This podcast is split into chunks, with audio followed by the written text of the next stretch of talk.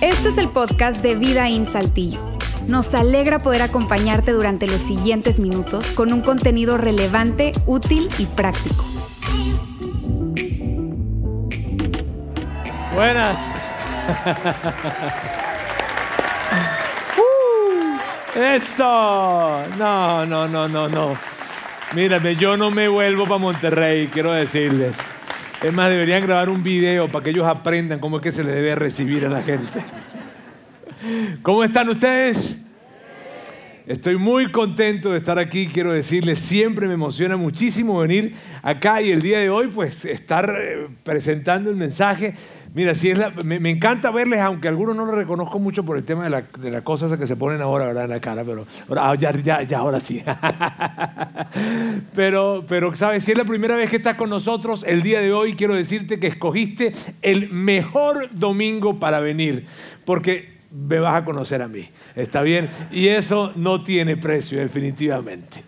Amigos, hoy ¿Qué les digo? Qué emocionante para mí estar acá. Como decía Luis, hace 15 años eh, llegué, ya casi 15 años llegué a esta increíble ciudad, a México, específicamente a Saltillo. Ya tengo como unos 9 años viviendo en Monterrey, ¿verdad? Pero esta definitivamente pues es mi casa. De hecho, a la primera fiesta de 15 años que fui fue a la tuya. Muy bien. Miren, no saquen cuenta, perdón, qué pena, de verdad. Muy bien, amigos, hoy vamos a continuar con ese tema que hemos venido desarrollando durante cuatro semanas y que se llama No estás lejos. Y con esto de no estás lejos, lo que queremos es referirnos a lo siguiente, tú no estás lejos de Dios. Tú no estás lejos de Dios, independientemente de que tú sientas que estás cerca o estás lejos, independientemente de lo que tú creas o de lo que tú hayas hecho inclusive. Porque cuando decimos esta expresión, no estás lejos de Dios, algunas personas dicen, bueno, no están lejos otros, yo sí, y yo sí por lo que hice, yo sí por lo que acabo de hacer, yo sí, yo sí por lo que he hecho. Pero con toda seguridad podemos decirte, con toda seguridad podemos decirte, tú no estás lejos de Dios, porque no se trata de algo que tú hayas hecho, se trata de algo que Él hizo. Bien, y esas son buenísimas noticias. Es lo que hemos hecho a lo largo de esta serie. Y lo que hemos hecho es, miren bien, que es muy importante, hablar acerca de lo que Pedro, el apóstol Pedro, independientemente de que tú conozcas o no conozcas mucho acerca de Dios, de la Biblia, en fin, todos conocemos al apóstol Pedro, hemos escuchado de alguna manera del apóstol Pedro. Y el apóstol Pedro tenía un amigo que se llamaba Marcos, y él llamó a Marcos cuando él sabía que ya le quedaban pocos días de vida, él llamó a Marcos después de 30 años de estar hablando de diferentes lugares, 30 años después de que Jesús se fue, él estuvo 30 años hablando y platicando, en fin, hablando acerca de su experiencia con Jesús, y él agarra a Marcos y le dice, Marcos, yo necesito que por favor tú escribas todo lo que te voy a decir. Y lo que yo quiero que tú escribas es mi experiencia con Jesús, mis conversaciones con Él, el camino que yo recorrí con Él, los viajes que hicimos juntos, las enseñanzas que yo le escuché, todo lo que yo viví con Él. Yo quiero que tú lo escribas. Por favor, escribe. Entonces Pedro empieza a hablar y hablar y hablar y hablar y hablar y Marcos empieza a escribir, a escribir y a escribir. Y lo que nosotros hemos hecho es tomar eso que Marcos escribió de los labios de Pedro y platicarlo juntos acá, para ver esa experiencia que tuvo de primera mano Pedro con Jesús y que Marcos lo documentó. Eso es lo que estamos haciendo en esta serie. ¿Está bien? Y ahora, una de las cosas que Pedro nos deja saber que vivió con Jesús y que es muy interesante, es que Jesús iba a diferentes lugares. Iba a pueblos pequeños, a ciudades grandes, iba a sinagogas judías pequeñas, iba a casas, iba a donde quiera que él iba y él iba enseñando. Él enseñaba diferentes cosas, pero una de las cosas que siempre, siempre, siempre él enseñó fue esta. Donde quiera que él iba, él enseñaba esto. Él se levantaba y decía, el tiempo se ha cumplido. O sea, el tiempo, señores, ya se cumplió. El reino de Dios está cerca. Y cuando decía esto, no estaba diciendo algo así como que ya viene el reino de Dios. No, él era el rey y al el rey estar acá en la tierra, pues el reino de Dios había llegado. Y eso es lo que él estaba queriendo decir. Y donde quiera que él iba, él decía, Dios, el rey, el tiempo se ha cumplido y el reino de Dios está cerca. O sea, ya está aquí. Eso es lo que él decía. Y a partir de las enseñanzas que Jesús tenía en las diferentes audiencias con las que tenía, él iba explicando de qué se trataba ese nuevo reino, cómo se parecía ese nuevo reino, porque ese reino era diferente a los reinos que en, este tiempo, en ese tiempo habían. Era un reino diferente, no era un reino como las personas podían interpretar, no, era diferente, era un reino de la conciencia, era un reino del corazón. Y en cada enseñanza, cada conversación, cada interacción y cada cosa inclusive que Jesús hacía allí, él explicaba cómo era ese nuevo reino que él venía a establecer. Y Pedro nos lo deja saber a través de la pluma de Marcos. Bien, hoy, eso es lo que hemos hecho en esta serie. Y, hoy vamos a hablar un poco más de cómo era ese reino.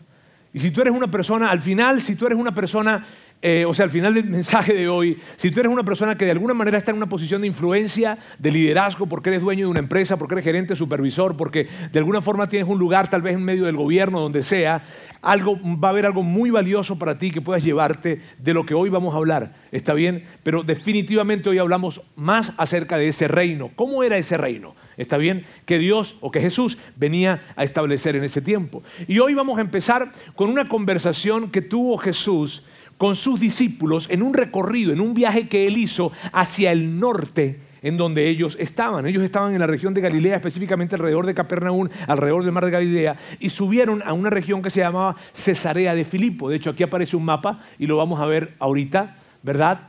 Ahorita, ok. Este, y ahí aparece el mapa. Y si ven Cesarea de Filipo arriba, ok, ellos estaban por Capernaum y subieron hacia Cesarea de Filipo, iban a la región del norte. Ahora, en ese recorrido, y mira, en los recorridos que Jesús hacía con la gente, él tenía conversaciones muy padres, muy, muy, muy, muy poderosas. ¿Por qué? Porque cierto que en los recorridos tenemos, es natural, esas cosas suceden. Cierto que en los recorridos tenemos muchas conversaciones, padres. ¿Cuántos de ustedes han tenido un recorrido largo en un viaje que han tenido con su familia, probablemente en coche, y se han ido, no sé, a la playa, a algún lugar? ¿Cuántos? A ver, ¿cuántos han tenido un recorrido, un recorrido largo? Ok, cierto que en esos recorridos se hablan cosas que, híjole, mucho tiempo tal vez es de fastidio, otros ponen música, juegan a las palabras, juegan a lo que se te ocurra, ¿verdad? Este, a contar los postas que hay en el camino, qué sé yo, ¿verdad? Pero en algún momento las conversaciones se ponen buenas y tú hablas cosas que probablemente no tenías planes de hablar, pero allí suceden esas conversaciones. Y eso es lo que estaba pasando con Jesús en ese recorrido hacia el norte, que él estaba hablando con sus discípulos y estaba hablando de una manera espectacular con ellos. Y una, esta es una de las conversaciones, de, de paso les digo, más famosas y más importantes que Jesús tuvo con sus discípulos. Jesús le dice a los discípulos, oye muchachos, ¿qué dice la gente acerca de mí? ¿Qué dice la gente de mí, ¿qué, qué dicen? Y entonces les contesta, le contesta eh, los discípulos y dicen, bueno, pues Jesús, la gente dice que tú este, eres Elías, la gente dice que tú eres Juan el Bautista reencarnado, porque ya Juan el Bautista había muerto, entonces Juan el Bautista reencarnado, la gente dice que tú eres un gran profeta. Y entonces Jesús le dice, a ver, a ver, a ver, ¿y ustedes? ¿Ustedes qué dicen de mí? Ustedes me conocen, ustedes han pasado tiempo conmigo. ¿Quiénes dicen ustedes que soy yo? ¿Quiénes? Y entonces ellos, y entonces Pedro, específicamente Pedro, se precipita y le dice, Jesús, tú eres el Cristo, tú eres el Hijo de Dios, tú eres el Mesías. Y cada vez que yo digo eso, se me pone la piel chinita. Y miren bien, ¿sabes qué es increíble? Que Jesús no le dijo a Pedro, Pedro, Pedro, no digas eso. Pedro, no te, no te dejes llevar por tus emociones. Pedro, no exagere, chico. No, no, no, no, no, no. ¿Sabes qué hizo Jesús? Jesús asintió. Jesús reconoció lo que Pedro estaba diciendo. De hecho, Jesús dijo esto. Jesús dijo, es tan cierto lo que tú estás diciendo, Pedro, que solamente Dios, mi Padre, pudo habértelo revelado. Y luego le dice esa famosa frase en donde le dice, lo que tú acabas de decir yo lo voy a colocar como fundamento para hacer algo increíblemente grande que va a ser totalmente indetenible, que es la iglesia. Es algo nuevo, es un movimiento que voy a empezar. Y se va a fundar sobre la verdad que dice que yo soy el Cristo, el Mesías, el Hijo de Dios. Esa conversación, amigos, fue una conversación brutal, fue espectacular. Allí tienen esa conversación. Jesús después de esa conversación les dice, señores, nos vamos para el sur ya este viaje como que se cumplió. y nos vamos para el sur. Ahora, el sur, el viaje que él estaba invitando a tener ahora para el sur era sumamente lejos, era lejísimos, porque era desde Cesarea de Filipo hasta Jerusalén.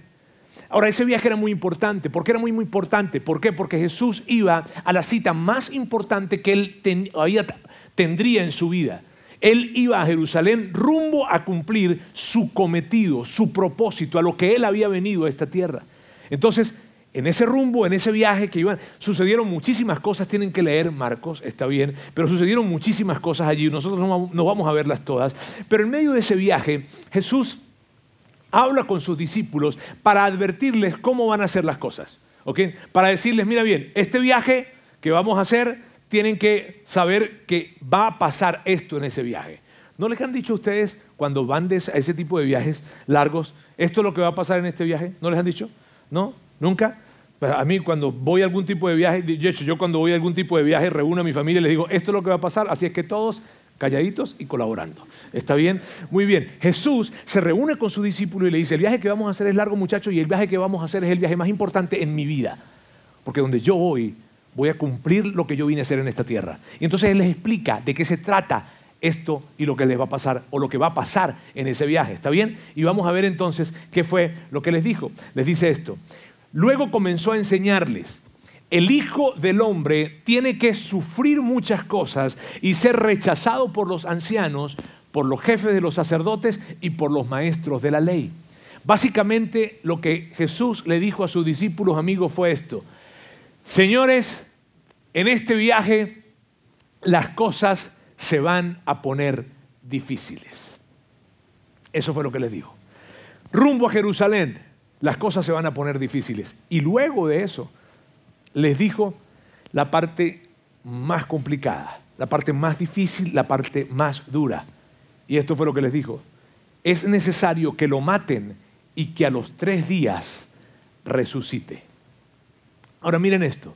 Eso fue muy confuso para ellos. ¿Y por qué fue muy confuso para los discípulos? ¿Por qué? Porque ellos acababan de descubrir, a través de la conversación que tuvieron con Jesús rumbo a Cesarea de Filipo, que Él era el Mesías que Él era el Hijo de Dios, que Él era el Cristo. Entonces ellos acaban de descubrir esto y ahora Jesús les dice que Él tiene que morir. Ellos están confundidos. ¿Por qué? Porque el Hijo de Dios no se muere. Porque el Mesías no va a morir. El Cristo, el Cristo no puede morir. El Hijo de Dios no lo pueden matar. Entonces, ¿qué onda? ¿Por qué nos estás diciendo eso? Y había una gran confusión en ellos. ¿Por qué es lo que quiere decir Jesús con respecto a esto? Estaban totalmente confundidos en medio de eso. Además, en ese viaje que estaban haciendo rumbo a Jerusalén, no crean que eran solamente los doce discípulos caminando rumbo a Jerusalén, eran multitudes multitudes caminando rumbo a Jerusalén. Y a los discípulos les encantaba eso, que hubiese mucha gente. ¿Por qué? Porque sentían que el movimiento iba creciendo, que iba creciendo. Entonces cuando escuchan a Jesús decir, cosas difíciles van a pasar, a mí me van a matar, ellos empiezan a preocupar. Y se empiezan a preocupar porque las otras personas los escuchen. ¿Por qué? No se vayan a panicar y se vayan a echar para atrás, ¿sabes? Entonces ellos están así como que, híjole, y empiezan a mirar a Pedro, miran a Pedro y Pedro, ¿qué onda? ¿Qué está hablando? o sea, que, le baje. Este, y entonces, y, le va diciendo hacia Pedro, no, entonces Pedro hace algo, ¿verdad? Y esto es lo que sucede, eso es lo que Pedro nos deja saber de lo que él hizo. Pedro lo llevó aparte y comenzó a reprenderlo. Ahora, ¿qué significa esto de que comenzó a reprenderlo? Esto es lo que significa, que acercó a Jesús, o sea, se acerca a Jesús y le dice, Jesús, oye Jesús, chico, oye, no seas tan negativo, ¿vale? E, este, sí, o sea, todas esas cosas que está diciendo que te van a pasar, no es necesario que te pasen. O sea, o sea no es necesario, Jesús, bájale, tranquilo, dale suave. Jesús, este, Jesús todos estamos contigo, Jesús. O sea, vas a asustar a la gente si sigues hablando de esa manera. Está bien, eso es lo que Pedro está hablando con Jesús. Roberto, estás exagerando. No, literal le dijo así. Literal le dijo, no te tiene que pasar eso, bájale, bájale un tantito Jesús, no pasa nada. Entonces mira lo que hace Jesús. Jesús, pero Jesús se dio vuelta, miren esto, que esto está muy padre. Jesús se dio vuelta, miró a sus discípulos y reprendió a Pedro. Mira qué, qué curioso eso. Porque tú dices, ¿y por qué miró a los discípulos y reprendió a Pedro? ¿Por qué? ¿Cierto? Porque quien le estaba diciendo eso era Pedro. Porque Jesús sabía que los discípulos habían hablado con Pedro para que Pedro fuera y les dijera eso.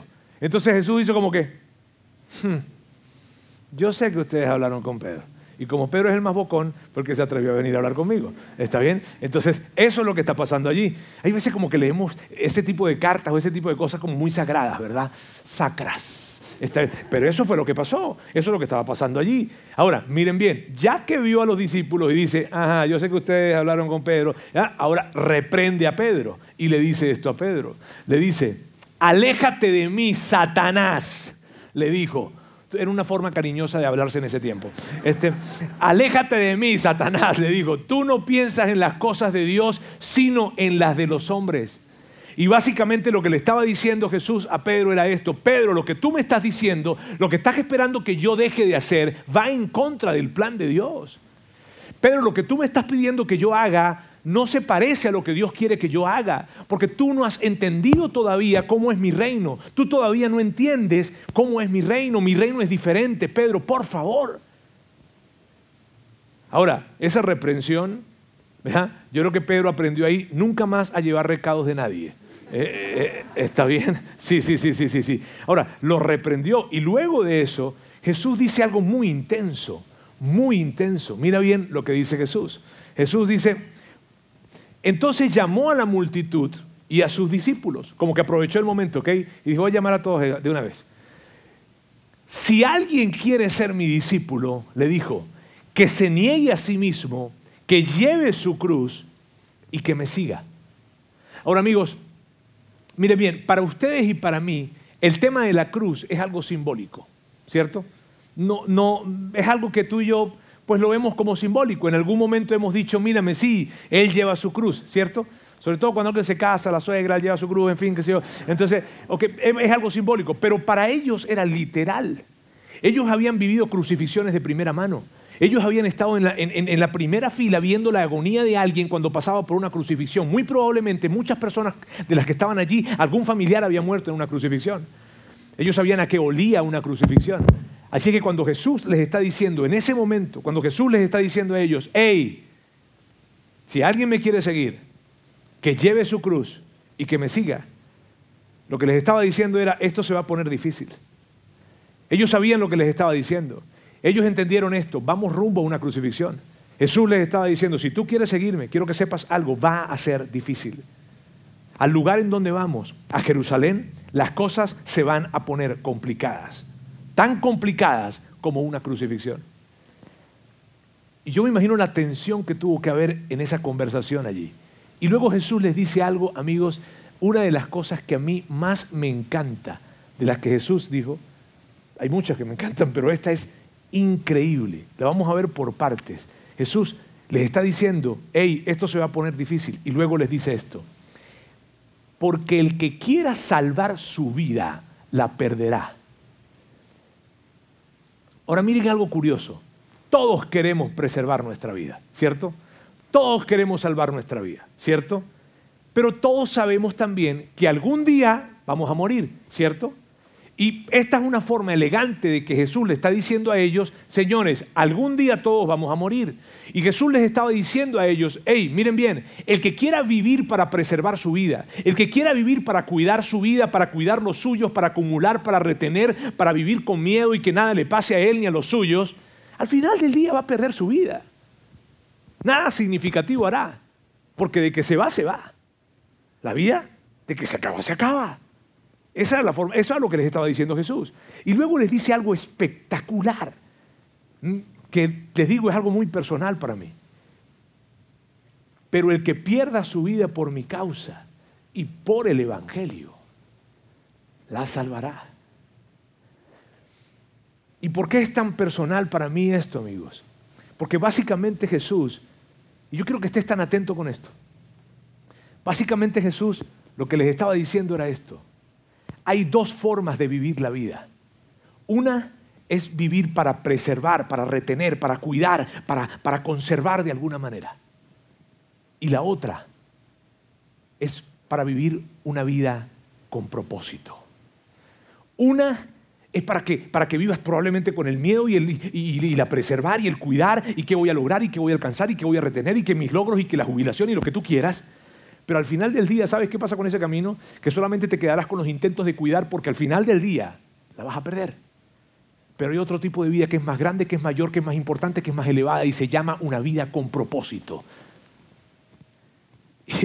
Y Jesús les estaba diciendo esto. Saben, hay un, libro, hay, un escritor que se llama C.S. Lewis. A mí me encanta.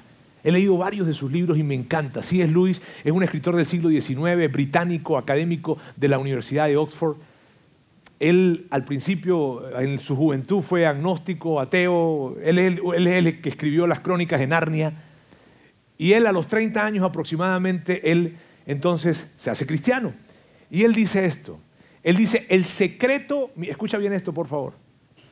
El secreto para encontrar la vida está en dejar de buscarla y perderte en él. Porque se hace como una paradoja. Entre más lo buscas a él y menos buscas tu vida, entre más lo buscas a él y menos buscas tu vida, te sorprenderás porque al buscarlo a él terminas encontrándote a ti mismo y descubriendo que Él tiene un diseño para ti y que tiene un gran propósito para ti. Eso es una cosa que me encanta.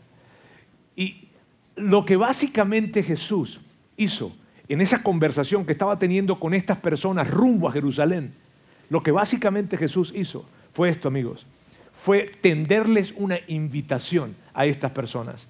Esta era la invitación.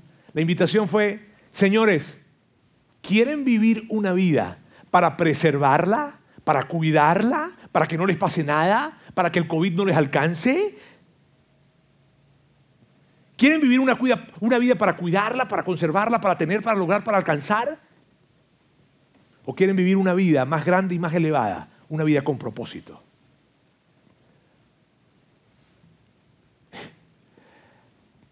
Ahora, ¿saben qué? Jesús les dijo, esta vida va a ser difícil. Porque tienen que tomar su cruz y seguirme. Ahora, ¿sabes qué es lo que me emociona de esto? ¿Y por qué me pongo así como tan emocional tal vez? Y tal vez ustedes están diciendo, ¿por qué invitaron a este loco acá? Porque esa invitación que Jesús le hizo a los discípulos en el primer siglo aplica para ti y para mí hoy. Es la misma invitación. Es la misma invitación. Y yo de hecho quiero expresárselas a ustedes de alguna forma. ¿Quieren vivir una vida para retener, para cuidar, para preservar, para, para, lo tuyo, para los suyos, para los logros? Y que al final del día solamente se queden con los intentos de haberla cuidado porque la van a perder y nada significativo habrán construido. ¿O quieren vivir una vida con un gran propósito y el mayor propósito siempre proviene de Él? Esa es la invitación que nos hace. Ahora, de la misma manera que les dijo, a los discípulos en el primer siglo nos dice a ti y a mí también, esta vida es difícil. Vivir una vida con propósito, vivir una vida que es más importante, más elevada, de mayor trascendencia, es una vida difícil. ¿Por qué? Porque vas a tener que vivir tu vida haciéndote constantemente esta pregunta. ¿Qué demanda el amor de mí? ¿Qué? Porque vivir una vida con propósito, amigos, nunca se tratará de nosotros, siempre se tratará de otros. En cada interacción que tú tengas, en cada interacción que yo tenga con mis vecinos, con mis padres, con mis hermanos, con, con mis compañeros de estudio, con mis compañeros de trabajo, con quien sea, yo tendré que hacerme la pregunta, ¿cómo debería contestarle a esta persona e interactuar con esta persona desde una perspectiva del amor? Y tú sabes que es difícil. Sobre todo cuando estás interactuando con tu suegro. Tú sabes que es difícil interactuar con algunas personas, pero tendrás que hacerte esa pregunta. Porque si tú quieres vivir y yo quiero vivir una vida con propósito, tendremos que entender que no se tratará nunca de nosotros, siempre se tratará de otros. Siempre. Y esa es la conversación que en ese momento está teniendo con sus discípulos. Y le digo, contigo y conmigo hoy, Ahora, ellos siguieron rumbo a Jerusalén, recuerda, ellos están en un viaje, el viaje es hacia el sur y el viaje es hacia Jerusalén y es la cita más importante a la que Jesús va a ir. Es importante, te están caminando rumbo a Jerusalén, ¿ok? Continúan para allá y así continúa la historia.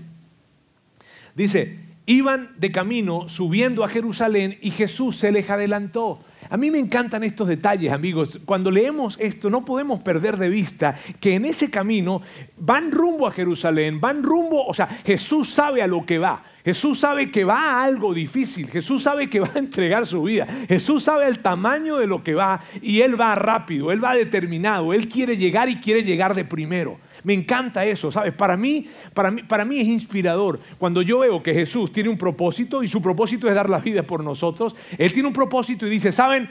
Tengo un propósito, voy a llegar y quiero llegar de primero. Me adelanto. Y va rápido. Ahora, en esa caminata rápida, yo veo a Jesús, y yo no sé, yo soy muy imaginativo, ¿saben? Y yo veo a Jesús caminando rápido. Los discípulos atrás, y de repente en esa caminata agarra y se voltea, y esto es lo que hace. De nuevo tomó aparte a los doce y comenzó a decirles lo que le iba a suceder. ¿Por qué Pedro dice de nuevo? ¿Por qué Pedro nos dice de nuevo tomó a los doce? Porque ya esta era la tercera vez que Jesús se sentaba con ellos para decirles, señores, vamos rumbo a Jerusalén y lo que va a suceder allá es esto. Ahora, era una especie de preparación estaban preparando. Jesús estaba preparando a sus discípulos para lo que iba a suceder allá. Lo que va a suceder allá va a ser, híjole, complicado, solo que en esta oportunidad Él les da más detalles. Y esto es lo que les dice. Ahora amigos, vamos rumbo a Jerusalén. Y el Hijo del Hombre será, o sea, cuando dice el Hijo del Hombre entendemos se está refiriendo a Él mismo, ¿está bien? Dice, y el Hijo del Hombre será entregado a los jefes de los sacerdotes y a los maestros de la ley. Ellos lo condenarán a muerte y lo entregarán a los gentiles, o sea, a los romanos. Se burlarán de él, le escupirán, lo azotarán y lo matarán. Lo que les está diciendo, amigos, no es cosa pequeña. Ahora, él les dice eso y les dice, esto es lo que va a suceder, y luego continuó. Es como que, ok, esto es lo que va a pasar, ok, no perdamos tiempo, sigamos. Y ellos como que, ahora, luego de eso sucede algo muy curioso. Esto es lo que sucede, miren bien. Juan, se le acercaron Jacobo y Juan, hijos de Zebedeo, que ellos eran parte de los discípulos originales de Jesús, de esos doce discípulos originales, ¿ok? Ellos se acercan porque de alguna manera, es como que se adelantaron a, hablar con Jesús, porque de alguna manera querían decirle algo a Jesús que no querían que los demás escucharan, ¿sabes? Tú sabes, ¿verdad? Tú has hecho eso también, ¿verdad? ¿Eh? Sin vergüenzas. Ok. Y esto es lo que le dicen. Maestro, le dijeron, queremos que nos concedas lo que te vamos a pedir. Ahora amigos, yo les doy a ser honestos aquí, honesto con todo mi corazón. Estas son las cosas que yo digo, híjole, qué, qué, qué, estoy buscando una palabra que no sea grosería, qué, qué tipitos estos. Porque necesitamos entender el contexto en que lo dijo. O sea, miren bien, después de que Jesús le dice, se van a burlar de mí, me van a escupir, me van a azotar. Ellos, es como que si ellos dijeran, oye Jesús, qué mala onda eso que que sí, que te van, a, te van a escupir, te van a azotar y se van a burlar de ti, qué mala onda, pero ¿sabes qué? Es que tenemos algo que pedirte. Y tú dices, oye, ¿seguro? Gracias. ¿Seguro? ¿Estás seguro eso? O sea, tú y yo, ¿cómo, o sea, ¿cómo, ¿cómo le hubiésemos contestado a esto? Ahora mira la respuesta que Jesús les da. Jesús le dice, ¿qué, quiere, ¿qué quieren que haga por ustedes?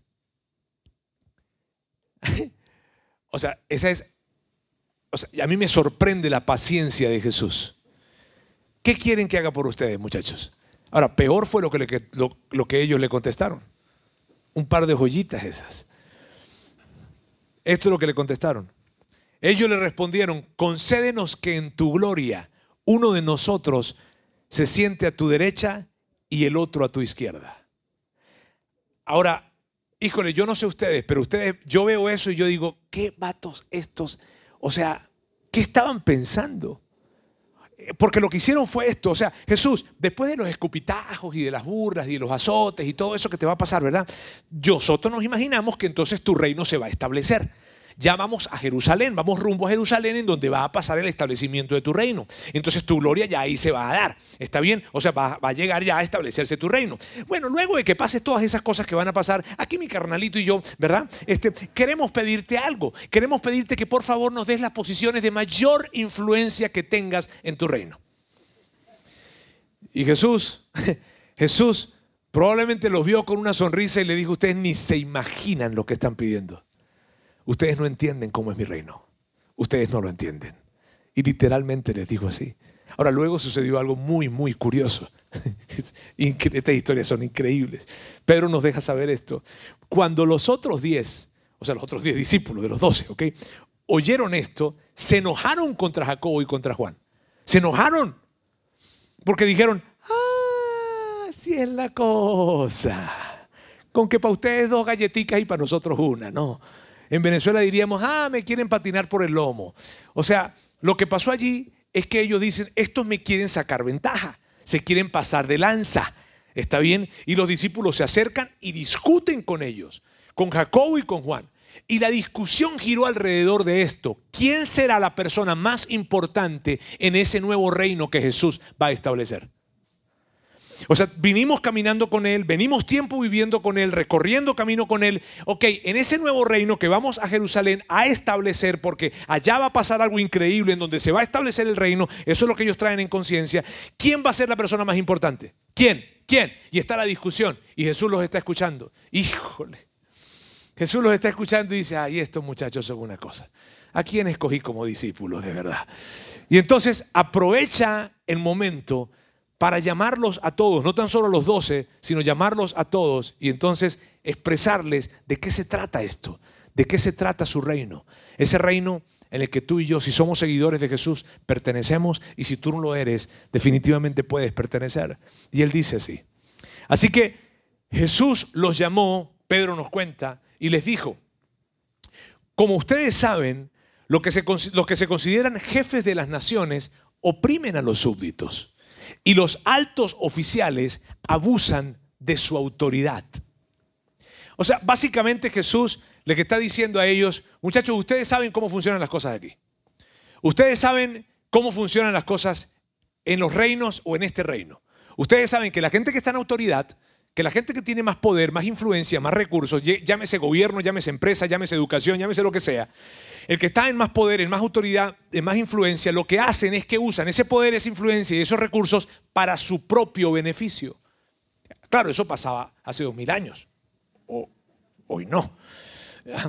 Este, las personas que tienen más, más poder, más influencia y más recursos usan ese poder, esa influencia y esos recursos para obtener más para ellos. Eso es lo que así funcionan las cosas aquí, ustedes lo saben, le estaba diciendo Jesús a los discípulos, y claro que lo sabían. Pero luego Jesús, mirándolos a los ojos fijamente y mirándote a ti y mirándome a mí fijamente y mirando sobre todo si tú ejerces una posición de autoridad, colocando tus, los ojos de Jesús sobre tus ojos, como lo hizo con sus discípulos hace dos mil años, les dijo esto. Pero entre ustedes no debe ser así. Ustedes saben cómo funcionan las cosas acá, pero entre ustedes no debe ser así.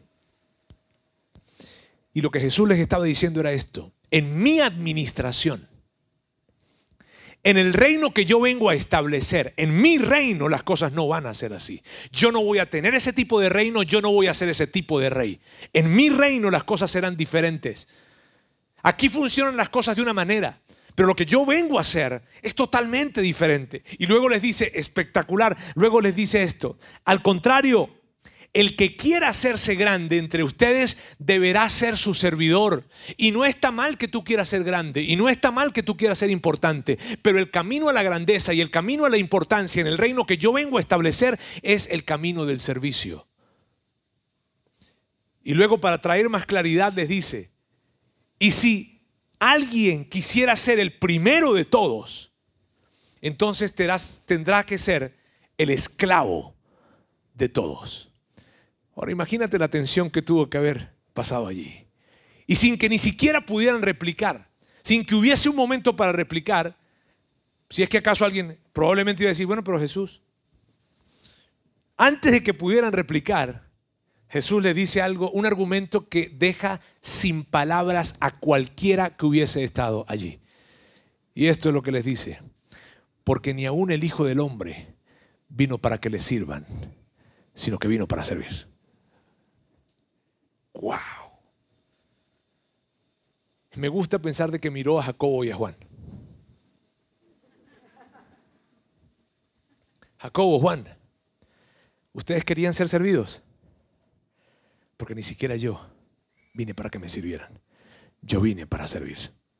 Qué increíble eso. Y luego dice algo. luego, luego fue la mayor sorpresa para ellos, de hecho. Dijo, y para dar su vida en rescate por muchos. Para eso yo vine acá. Y luego que les dice eso, continúa su camino. Y yo me, lo, yo, me imagino, yo creo que empezaron como unos 50 mil en ese viaje y quedaron como que los 12 nada más en ese viaje. Y van y siguen rumbo a Jerusalén, porque recuerda, ¿a dónde era que iban? A Jerusalén. Estaban yendo rumbo a Jerusalén. Ahora, camino a Jerusalén se consiguieron a una ciudad que se llamaba Jericó y que aparece allí en el mapa, creo que está ahí, ¿sí? Ahí está en el mapa muy cerca, ya estaban muy cerca de Jerusalén. Ahora ellos llegaron, ellos llegaron a Jericó y toda la gente se alborotó. Llegó Jesús, llegó Jesús. La gente se escuchó, escuchó que llegó Jesús, entonces se acumulaban y le seguía más gente y más gente y más gente. Es así como cuando saben, llegó Roberto Saltillo, sí, la gente se acerca y tal, y todo esto. Ok, entonces llegó la gente, llegó, llegó Jesús a Jericó y la gente corría, multitudes se acercaban y seguían. En fin, llegó Jesús, llegó Jesús. Dentro de, dentro de Jericó había un mendigo que era ciego y que se llamaba Bartimeo. Ahora Bartimeo, cuando se entera que Jesús está en la ciudad, un mendigo, te digo, ciego, se entera, empieza a hacer esto, empezó a gritar, Jesús, Jesús, hijo de David, ten misericordia de mí. Jesús, Jesús, hijo de David, ten misericordia de mí. Empieza a gritar y a gritar y a gritar. Y la gente le mandaba a callar, cállate chico. Pero él gritaba más fuerte, él no les hacía caso, no le importaba. Que te calles. Y él gritaba, ahora había muchísima gente, era muy difícil que lo escucharan. Y él gritaba y gritaba y entre más lo mandaban a callar, más, más duro gritaba. Y Pedro nos deja saber algo que sucedió, que es algo increíble. Dice que Jesús se detuvo. Amigos, esas son tres palabras, pero que hay tanta reflexión en eso. Y es por lo siguiente. Porque Jesús se detuvo para ejemplificarnos, para modelarnos a nosotros cómo es que su reino es. ¿Cómo es que ese reino que él venía a establecer es? Jesús estaba rumbo a, la cita más importante de su vida y sin embargo, él tuvo tiempo para detenerse. Y yo sé que tú eres una persona muy importante, yo sé que tú tienes muchos negocios, yo sé que tú eres una persona que tiene decisiones muy importantes que tomar y tu tiempo es muy ocupado. Pero lo que Jesús nos modeló es esto. Aún en mi cita más importante, yo tuve tiempo para detenerme. Porque en mi reino habrá tiempo para detenerse. El que me siga a mí tendrá que detenerse. Y la razón por la cual tendrás que detenerte es para ayudar a otros. ¡Wow! Ese es el reino de Jesús. Él se detuvo. Ahora, no te, no, no, te olvides, por favor, no te olvides, Él va a su cita más importante. Tú y yo hemos ido a citas importantes y que por favor nadie se nos atraviese porque vamos tarde. Él iba a su cita más importante, sin embargo dice Jesús se detuvo. Él nos venía a explicar esto. En mi reino, la gente que tiene más poder, más influencia y más recursos, deben colocar eso a favor de aquellos que tienen menos. Y entonces Jesús mandó a llamar a Bartimeo. Tráigame a Bartimeo. Tráigame al loco ese que está gritando. Y entonces Bartimeo se acerca, lo traen y se presenta. Y entonces Jesús le hace una pregunta que puede ser que tú digas, ¿qué pregunta es esa? Pero la pregunta que le hace es esta, ¿qué quieres que haga por ti? y eh, tú dices, híjole, qué, qué preguntita, ¿no? Y Bartimeo le contesta. Y Bartimeo le dice, rabí, yo quiero ver. Rabí, lo único que yo quiero es ver. Yo no sé si Jesús probablemente volteó así por el hombro y miró a Jacobo y a Juan y le dijo a Bartimeo, Bartimeo, ¿quieres un puesto. No sé, yo, el sarcasmo me sale, perdón. Este, y, y Bartimeo le dice, Jesús, yo quiero ver. Ahora, por más, amigos, yo no quiero que pierdan de vista esto, por favor. Por más lógica que sea la petición que Bartimeo le está haciendo a Jesús, porque es lógico que un ciego le diga a Bartimeo, perdón, que un ciego le diga a Jesús, quiero ver. Es lógico eso, ¿cierto? Pero por más lógico que sea, yo no quiero que tú te pierdas de vista de la grandeza de esa petición. Quiero ver. ¿Sabes? Esa es una gran petición. Y esto, les confieso, es, es una petición que yo tengo por años. Mi esposa, que creo que está aquí, no sé, este, mi, está por mi esposa, mi esposa sabe, esta es una petición que yo tengo por años y que todos los días yo le pido a Dios, Señor, ayúdame a ver. Yo quiero ver. Yo quiero ver la vida como tú la ves. Yo quiero ver a mi esposa como tú la ves. Yo quiero ver a mis hijos como tú los ves. Yo quiero ver a mis vecinos como tú los ves. Yo quiero ver a mis compañeros de trabajo como tú los ves. Yo quiero ver a todas las personas como tú las ves. Yo quiero ver a tu iglesia como tú la ves. Yo quiero ver la economía. Yo quiero ver mi dinero como tú lo ves. Yo quiero ver mi moralidad y mis relaciones como tú las ves, porque la medida que yo pueda ver como tú ves, entonces yo estaré dispuesto a hacer más lo que tú quieres que yo haga. Y entonces entenderé que la obediencia no es un sacrificio, sino más bien es una inversión en el reino invisible de Dios. Y lo que yo llamo sacrificio, si yo logro ver como tú ves, lo que yo llamo sacrificio no es sacrificio.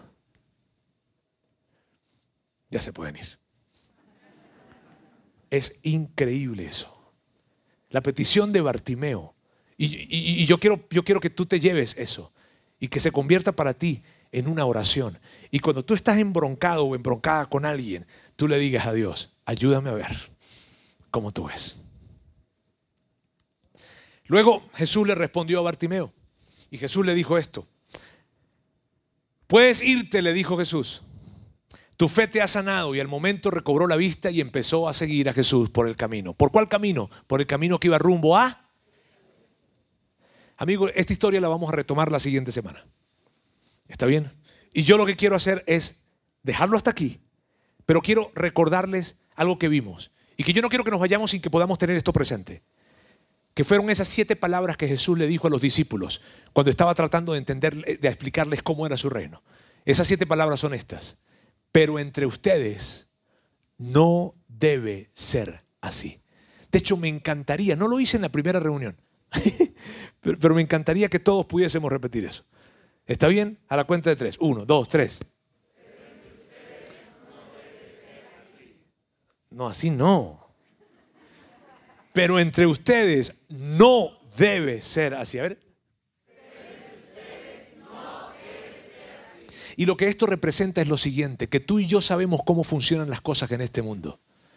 Tú y yo sabemos cómo funciona la economía, tú y yo sabemos cómo funcionan las relaciones interpersonales, tú y yo sabemos cómo funcionan las cosas en una empresa, tú y yo sabemos cómo funcionan las cosas en el gobierno, tú y yo sabemos cómo funcionan las cosas en la moralidad, en la sexualidad, tú, tú y yo sabemos cómo funcionan las cosas aquí, pero entre ustedes no debe ser así.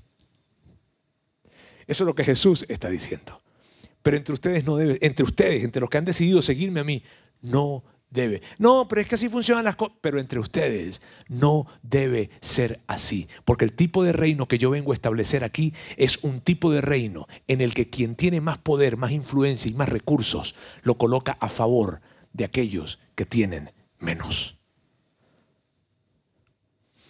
Y tú y yo pudiésemos empezar a aplicar esto haciendo una pregunta, una pregunta similar a la que una pregunta similar a la que Jesús le hizo a Bartimeo.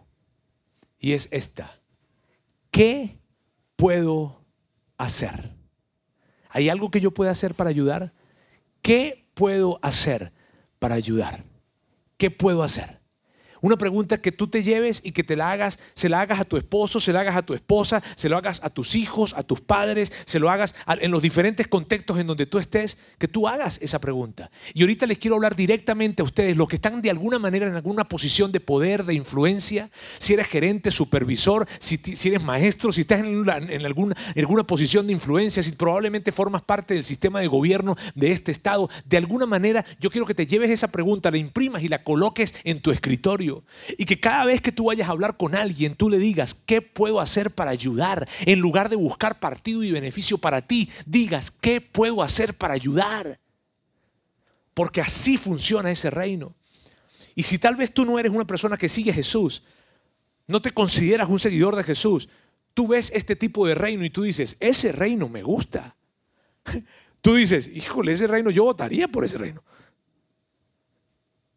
Y que tú y yo podamos empezar entonces a hacer eso. ¿Qué puedo hacer para ayudar? Y que a tus colaboradores, a la gente que forma parte de tu equipo, antes de llegar a pedirles algo que ellos hagan por ti, tú te puedas sentar con ellos, mirarlos a la cara y decirles, ¿qué puedo hacer para ayudarte?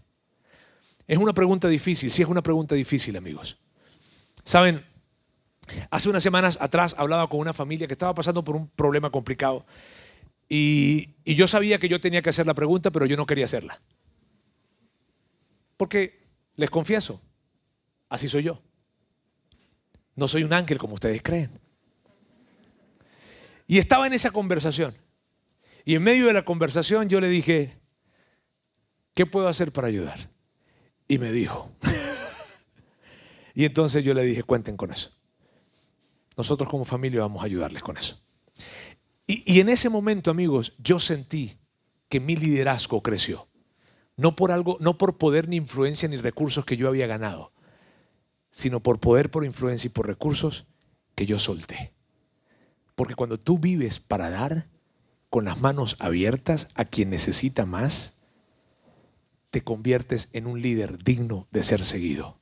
Y cada vez que tú y yo podamos hacer esa pregunta y actuar en favor de la gente que necesita menos, cada vez que lo hagamos, no estaremos lejos del reino de Dios. Porque la esencia de Jesús es servir. Esa es su esencia. Y cada vez que tú y yo servimos, es uno de los momentos en donde más cerca estamos de nuestro Salvador. Quiero dejarles con esa pregunta y que podamos orar. Dios, quiero darte muchísimas gracias el día de hoy. Gracias por la oportunidad que tú nos entregas de formar parte de ese reino. O sea, Jesús, gracias porque tú viniste a cambiar, o sea, a cambiar completamente las cosas. Tú viniste a darle un sentido contrario a cómo las cosas que estaban sucediendo en ese tiempo, aún en este tiempo. Y tú nos vienes a enseñar que quien quiera ser grande debe recorrer el camino del servicio. Es un camino difícil y te pedimos que nos ayudes a cada uno de nosotros. Es un camino grande, es un camino increíble. Ayúdanos a vivir por un camino de propósito, no a vivir una vida para preservarla, para retenerla, para cuidarla, sino más bien para poder vivir en un gran propósito. Y ese propósito siempre, siempre se tratará de otros y no de nosotros. Ayúdanos Dios a tener la valentía, el coraje, la fortaleza interna para poder vivir haciendo esa pregunta, ¿qué puedo hacer para ayudar? Te amamos en el nombre de Jesús. Amén.